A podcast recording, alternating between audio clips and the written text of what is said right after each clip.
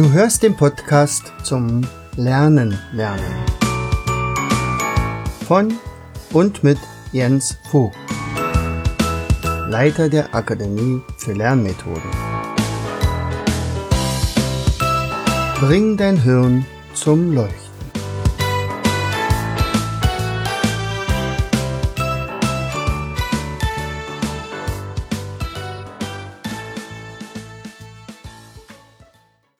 Herzlich willkommen bei Vogtis Podcast Show Bring dein Hirn zum Leuchten. Hier dreht sich alles rund ums Lernen.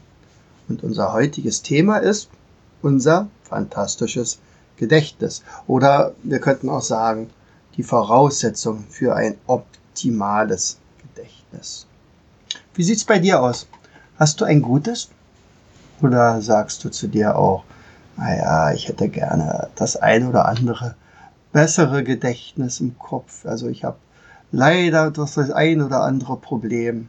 Nun ist es ja so, dass du ja schon so einige der Podcast-Episoden von, von mir gehört hast oder vielleicht eine Interviews mitbekommen hast. Und da könnte es durchaus sein, dass sich jetzt schon dein Gedächtnis von heute überhaupt nicht mit dem von früher vergleichen lässt, weil du ganz anders rangehst. Aber trotzdem ist es, glaube ich, ganz gut, wenn man mal so ein bisschen Revue passiert und zusammenfasst, was ist denn tatsächlich eine gute Voraussetzung zum Lernen? Also was macht mich erfolgreich, relativ schnell, effektiv oder effizient lernen zu können? So, wenn ich dich jetzt fragen würde, was würdest du dann als erstes antworten und sagen, was ist ganz wichtig, um zum Beispiel gehirngerecht vorzugehen? Nun bist du ja schon mittlerweile vielleicht ein alter Hase und sagst, ah, ich brauche im Prinzip beide Gehirnhälften. Ich muss irgendwie beide Gehirnhälften aktivieren. Wenn mir das gelingt, dann habe ich die Erfahrung gemacht, wird Lernen leicht. Und das ist richtig. Wenn du das schaffst und du weißt, wo man was ansetzen könnte, also das, was ich lernen will, ist meistens ja irgendwie auf der linken Gehirnhälfte, aktiviert. Das sind also Zahlen, Daten, Fakten, Zusammenhänge, äh, ja, Strukturen erfassen und so weiter. Oder aber Muster erkennen.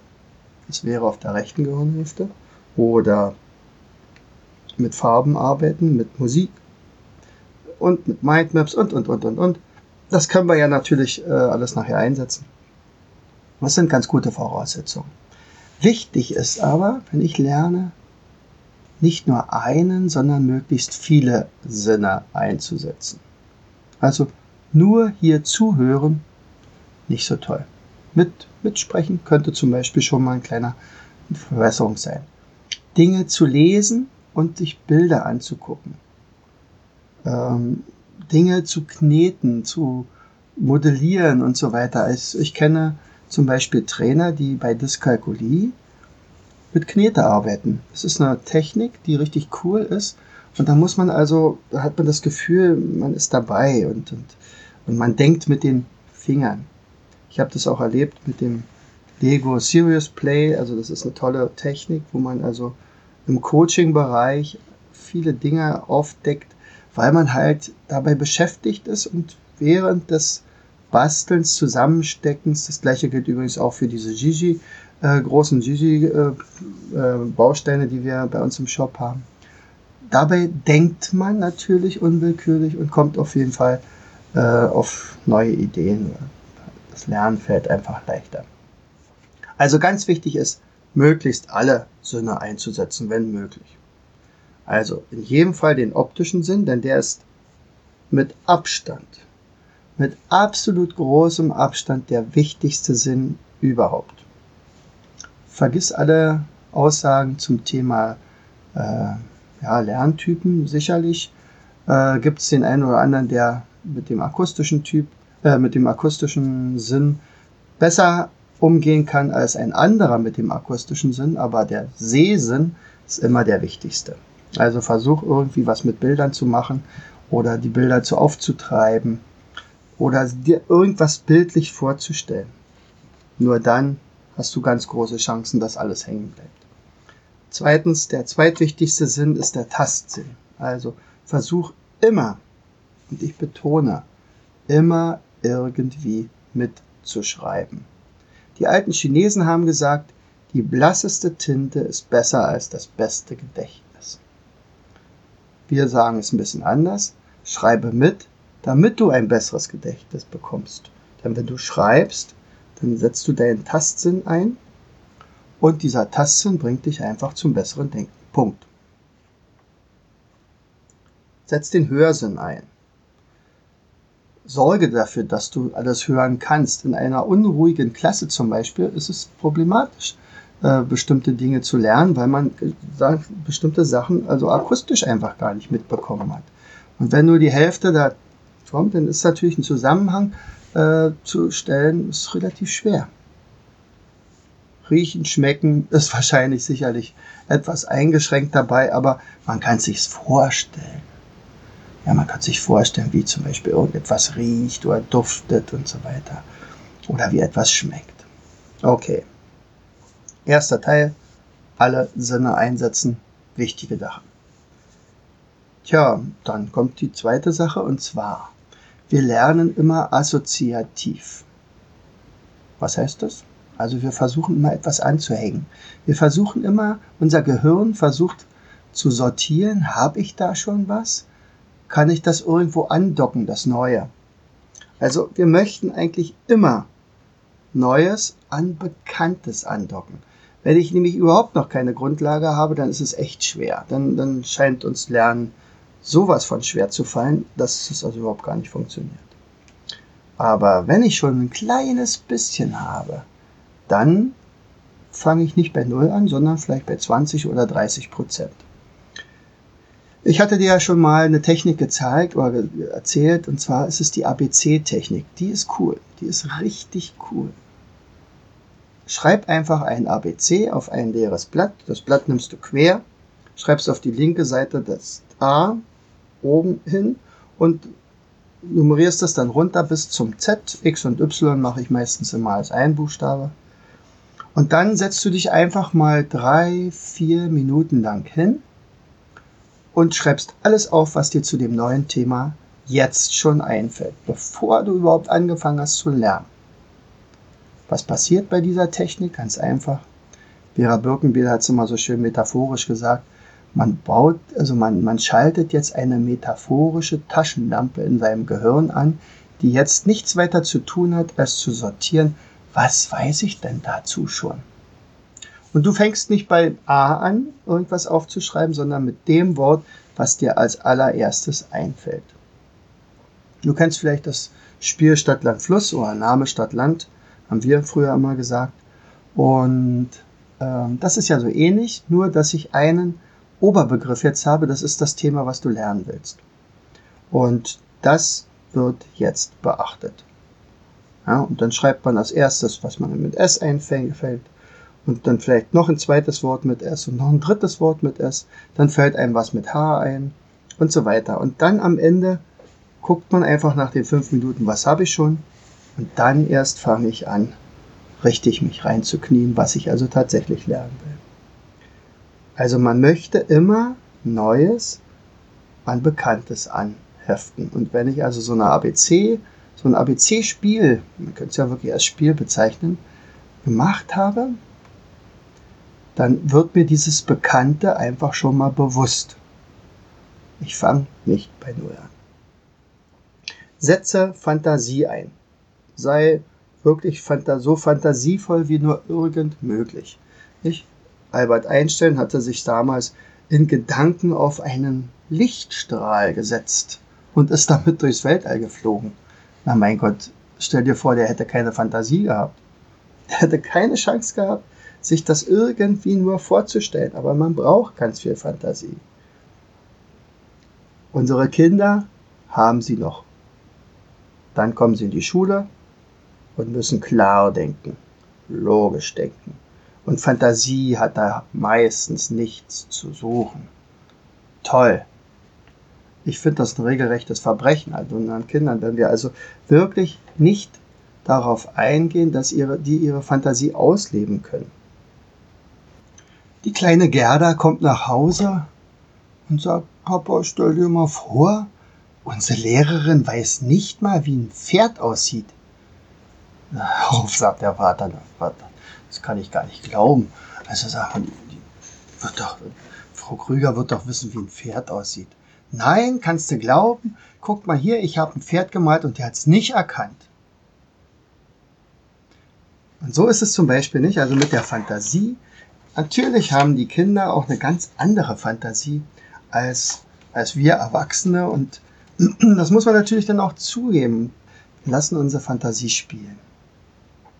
Also Neues mit Bekannten verknüpfen, Bewegung, Farbe ins Spiel bringen, Ähnlichkeiten nutzen, also zum Beispiel, wenn man zum Beispiel in einer Fremdsprache äh, das, das spanische Wort verde, verde äh, hat und das französische Wort vert. In Englisch heißt es green und in Deutsch heißt es grün. Also ganz so weit weg ist es beides nicht. Ne? Und genauso ist es dann auch, also da hat unser Gehirn schon ein gewisses Muster und guckt, ja, das könnte miteinander verknüpft werden. Voraussetzung für ein optimales Gedächtnis, unser Körper. Also wir wissen, unser Gehirn ernährt sich nur über Zucker, also Glucose. Das werden wir äh, zuführen müssen, äh, allerdings in wenigen oder in langsamen Etappen. Ich hatte schon mal darüber gesprochen, über die hochglykämische und niedrigglykämischen äh, Kohlenhydrate. Also wichtig ist, es muss langsam ins Gehirn gehen. Das sind also Vollkornbrot und, und Cornflakes oder äh, Müsli und so etwas. Das geht langsam. Also langkettige Kohlenhydrate sind gut. Eiweiße. Toll. Unser Gehirn baut sich jeden Tag neu um. Demzufolge brauchen wir dafür Eiweiße. Wir brauchen Vitalstoffe, also die ganzen Vitamine. Wir brauchen äh, Mineralien wie Magnesium, Selen und so weiter. Also das am Ende, man muss es nicht wahnsinnig äh, zufügen, aber es wäre toll, wenn man fünfmal am Tag Obst und Gemüse isst und das würde dann ausreichen, um unser, unseren Kopf äh, ausreichend zu versorgen. Immerhin verbraucht unser Gehirn, obwohl es ja eigentlich nur relativ klein ist. Weißt du, wie klein es überhaupt ist? Also stell dir mal vor, also zwei Fäuste. Ja? Zwei Fäuste zusammenlegen, dann kannst du ungefähr denken, das ist so ungefähr dein äh, Großhirn. So, und wie schwer ist es? Anderthalb Kilo, also genau genommen 1,4 Kilo. Bei den Männern ein bisschen größer als bei den Frauen, hat aber nichts mit Intelligenz zu tun. Wichtig ist, dass unser Gehirn auch ausreichend Flüssigkeit bekommt. Das heißt also, trinke regelmäßig Wasser. So, das werde ich jetzt gleich machen. Prost. Siehst du, und schon kann ich wieder besser denken. Also ausreichend Wasser trinken, das muss jetzt wirklich, also sollte möglichst stilles Wasser sein, also ohne Kohlensäure. Wir haben schon genug saure Lebensmittel, die unseren Körper versauern lassen. Ähm, ausreichend Schlaf, ich mache zusätzlich am Nachmittag immer Powernapping. Mir reicht dann am Abend oder in der Nacht tatsächlich auch ein Schlaf von, von etwa sechs Stunden. Aber das ist bei jedem unterschiedlich. Schlaf aber nicht zu lange, äh, dann, dann kommst du nicht in die Gänge. Also, so. Und man sollte natürlich ausreichend Sport treiben, am besten Ausdauersport. Also wenn du ähm, begeisterter Jogger bist, tust du etwas absolut Tolles für dein Gehirn. Sollte natürlich regelmäßig sein. Einmal alle vier Wochen reicht bei weitem nicht aus. Das Laufen, das könnte aber auch ein Walken sein, es könnte auch Rudern sein. Es muss nur, nur über längere Zeit sein. Radfahren bietet sich auch an. Das pumpt immer Sauerstoff ins Gehirn und man kann danach tatsächlich einfach besser denken. So, Voraussetzung für ein optimales Gehirn ist natürlich auch eine entsprechende Einstellung. Ja, also, wenn ich sage, ich schaffe das und ich glaube da auch daran, dann habe ich schon mal sehr, sehr viel gewonnen. Wenn ich sage, ich schaffe es nicht, dann glaubt mir mein Gehirn auch. Und dann wird es alles dafür tun und sagen, also mein Besitzer soll mal nicht lügen. Ne? Also einfach sich tatsächlich sagen, ich habe die Möglichkeit, alles das, was vor mir liegt, tatsächlich zu erreichen. Und, und wenn das erstmal noch so großer Berg von Lernen ist. Wichtig ist aber dabei auch, und das ist auch eines der Coaching-Sachen, die ich also äh, mir immer auf die Fahne geschrieben habe, jeder gecoachte Schüler oder Erwachsene soll immer mit Erfolgserlebnissen nach Hause gehen. Das ist die eine Sache, einfach ihm einfach eine Methode zu zeigen und sagt, so und so müsste es funktionieren. Nein. Es muss bei ihm funktionieren. Und das ist auch das Wichtigste, zum Beispiel bei dem Eltern-Kind-Seminar, was wir also regelmäßig durchführen ganz Deutschland, dass einerseits der Teilnehmer weiß, aha, so geht es. Und zweitens sieht, aha, das funktioniert auch bei mir. Ich habe da selber Erfolge mit. Und drittens, ich weiß, wie ich es jetzt in Zukunft machen werde. Diese drei Dinge, die sind echt ganz, ganz wichtig. Also das sogenannte Grundvertrauen in die eigene Leistung ist unfassbar wichtig. Und wenn wir jetzt in die Schulen gucken und unsere kleinen sogenannten Versager sehen, dann könnte mir ganz schlecht werden und sagt, also warum haben es die, die Lehrer nicht geschafft, aus jedem einzelnen Kind einen begeisterten Lerner zu machen? Sicherlich die Umstände sind manchmal nicht die allerbesten. Also wenn ein Kind aus einem sogenannten bildungsfernen Elternhaus kommt und Vater mit der Bierflasche den ganzen Tag auf dem Sofa liegt und fernsieht und die schrecklichsten Sendungen dabei sieht und Mutter äh, irgendwelchen äh, irgendwelche anderen Kanäle sich im Fernsehen anguckt und nichts tut und das Kind kommt nach Hause und möchte eigentlich begeistert von der Schule irgendwie sich an die Hausaufgaben machen und dann rumgekeift wird und rumgeschrien wird und mit Fäkalsprache gearbeitet wird, dann sind die Bedingungen natürlich gräulich. Aber auch hier wäre etwas möglich. Ja, allerdings sind die äh, Voraussetzungen natürlich dann nicht so besonders toll. Wenn genau das Gegenteil gibt es aber auch, nicht? Also wenn Eltern zum Beispiel hyper ehrgeizig sind und mein Kind muss möglichst hochbegabt sein. Und ich habe ja damals lauter Einsen gekriegt, dann muss mein Kind mindestens auch nur Einsen kriegen. Und äh, ich weiß ganz genau, wie wichtig Schule ist und deswegen muss alles daran getan werden, um ähm, die aller, aller, allerbesten Noten zu erzielen, egal ob es dem das Kind äh, interessiert oder nicht und da ein übertriebener Erwartungsdruck äh, aufgebaut wird. Mein Kind muss ins Gymnasium gehen und nicht in irgendeiner Oberschule. Ja, wenn es aber da sich nicht wohlfühlt und permanent überfordert ist, ich meine, nach meinen Auffassungen könnte tatsächlich jeder ins Gymnasium gehen. Allerdings muss dann wirklich ganz gezielt und jeder nach seiner Zeit, nach seiner Lerngeschwindigkeit arbeiten werden dürfen. Aber das ist leider in unseren Schulen nicht so. Also, aber dieser übertriebene Leistungsdruck, der Erwartungsdruck ist natürlich in vielen Familien auch gegeben. So. Und dann äh, ist eine Voraussetzung einfach, um unser Gehirn zu versorgen, indem wir ihm eine Chance geben, in Mustern zu denken. Also Reihenfolgen vorgeben, äh, Strukturen erkennen lassen also erstmal die Grundlage legen und dann sagt er, guckt euch das mal an, wo, wo passt das zusammen?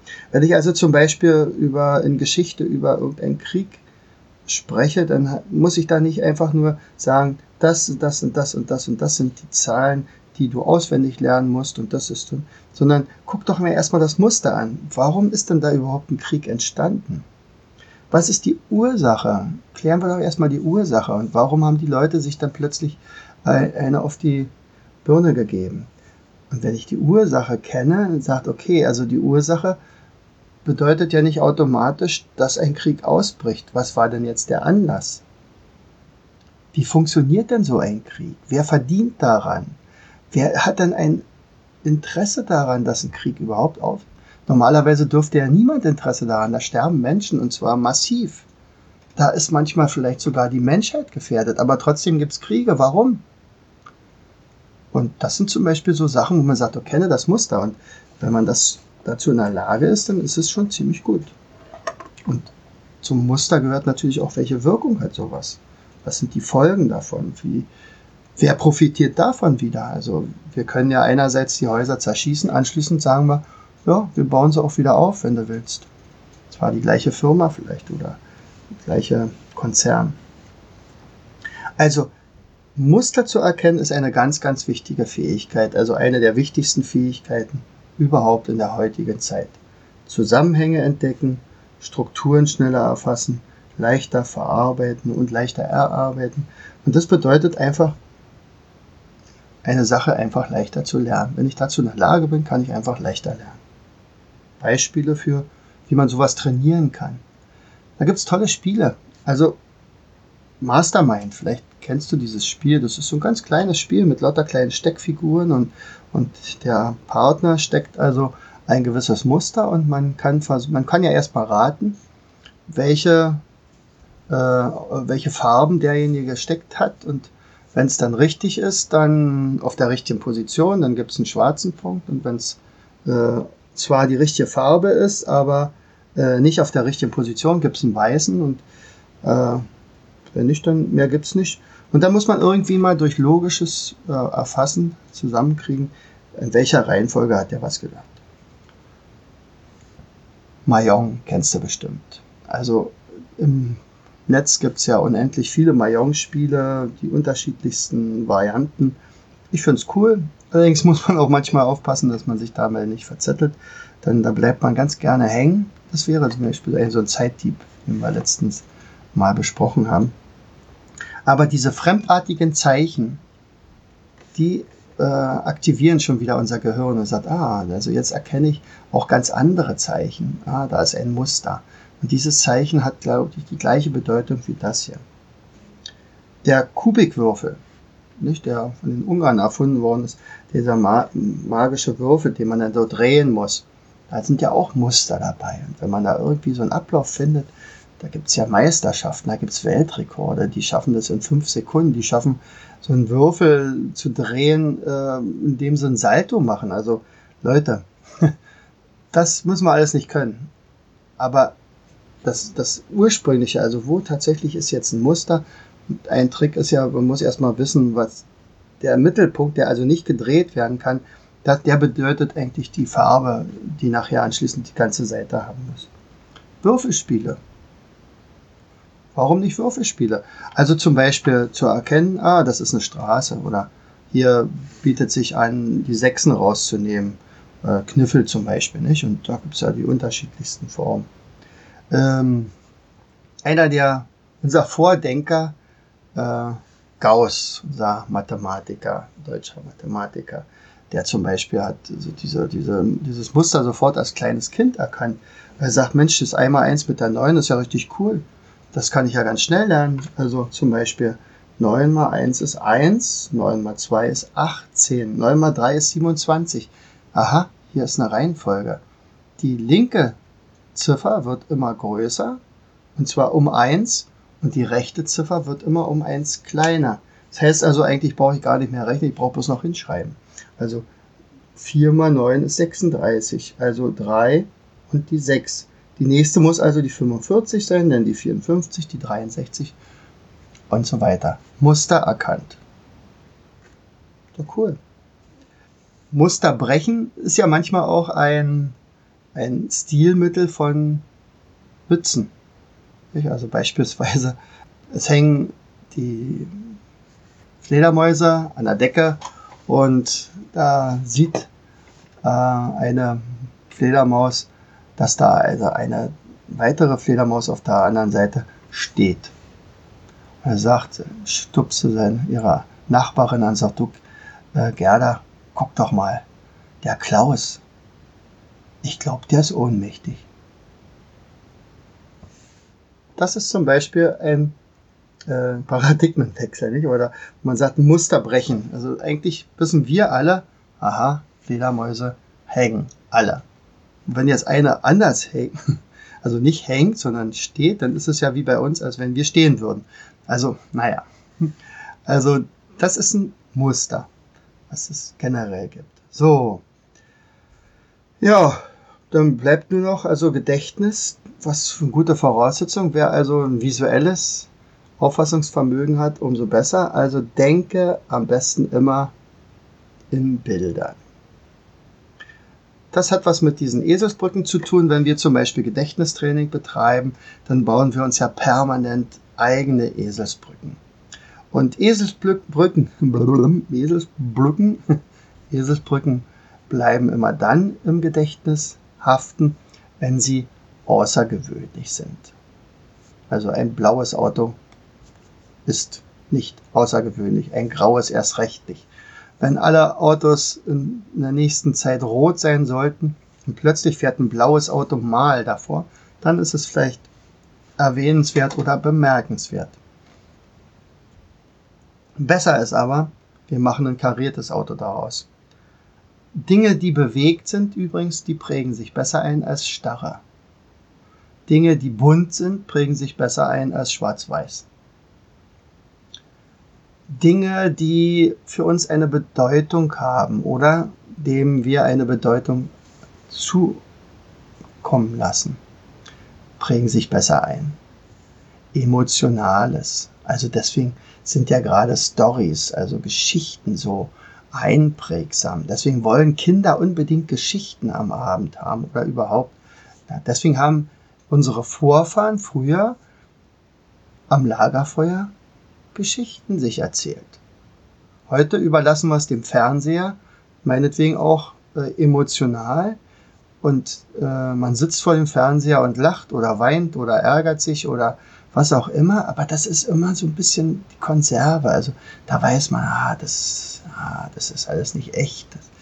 Aber okay, Denken in Bildern. Witziges bleibt natürlich viel besser haften als irgendwie Langweiliges. Erotisches. Erotisches bleibt genauso gut haften wie zum Beispiel bewegtes oder buntes oder an Bilder gedachtes. Also, wenn, wenn man sich einfach nicht weiter helfen kann, dann baut man irgendwas Erotisches mit ein. Etwas Ungewöhnliches, etwas Überraschendes prägt sich viel besser ein als eine, etwas, was allgemein allgemeingültig ist oder einfach gewöhnlich ist übertrieben. Das ist viel besser als ja, 0815. Nicht so wie die Ameise, die äh, weint und wird angesprochen von einer anderen Ameise, sagt, was bist du denn so traurig? Ach ja, Mensch, ich habe vor kurzem einen Elefanten geheiratet. Ich oi, Donnerwetter, das ist ja außergewöhnlich. Ja, aber nur ist er gestorben. Ach du großer Schreck, das tut mir aber echt leid für dich.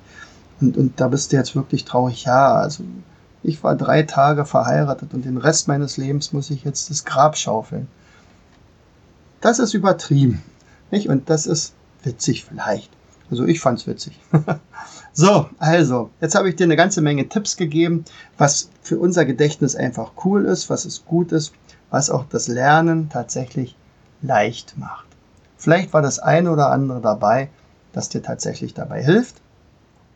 Sei einfach optimistisch, hab Spaß am Lernen, äh, denn Lernen ist nämlich richtig cool.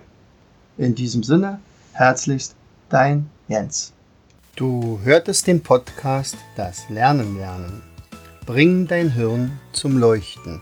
Von und mit Jens Vogt, Leiter der Akademie für Lernmethoden. Ich möchte dir heute als mein Podcast-Hörer etwas Besonderes schenken.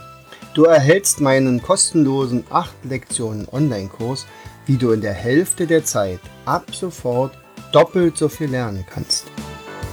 Schicke einfach dazu eine SMS mit Lernen, Leerzeichen, deine E-Mail-Adresse an die 71117. Kommst du nicht aus Deutschland, wähle die 0049 17 86 66 21 11. Gern lade ich dich ein, uns auf unserer Internetseite zu besuchen.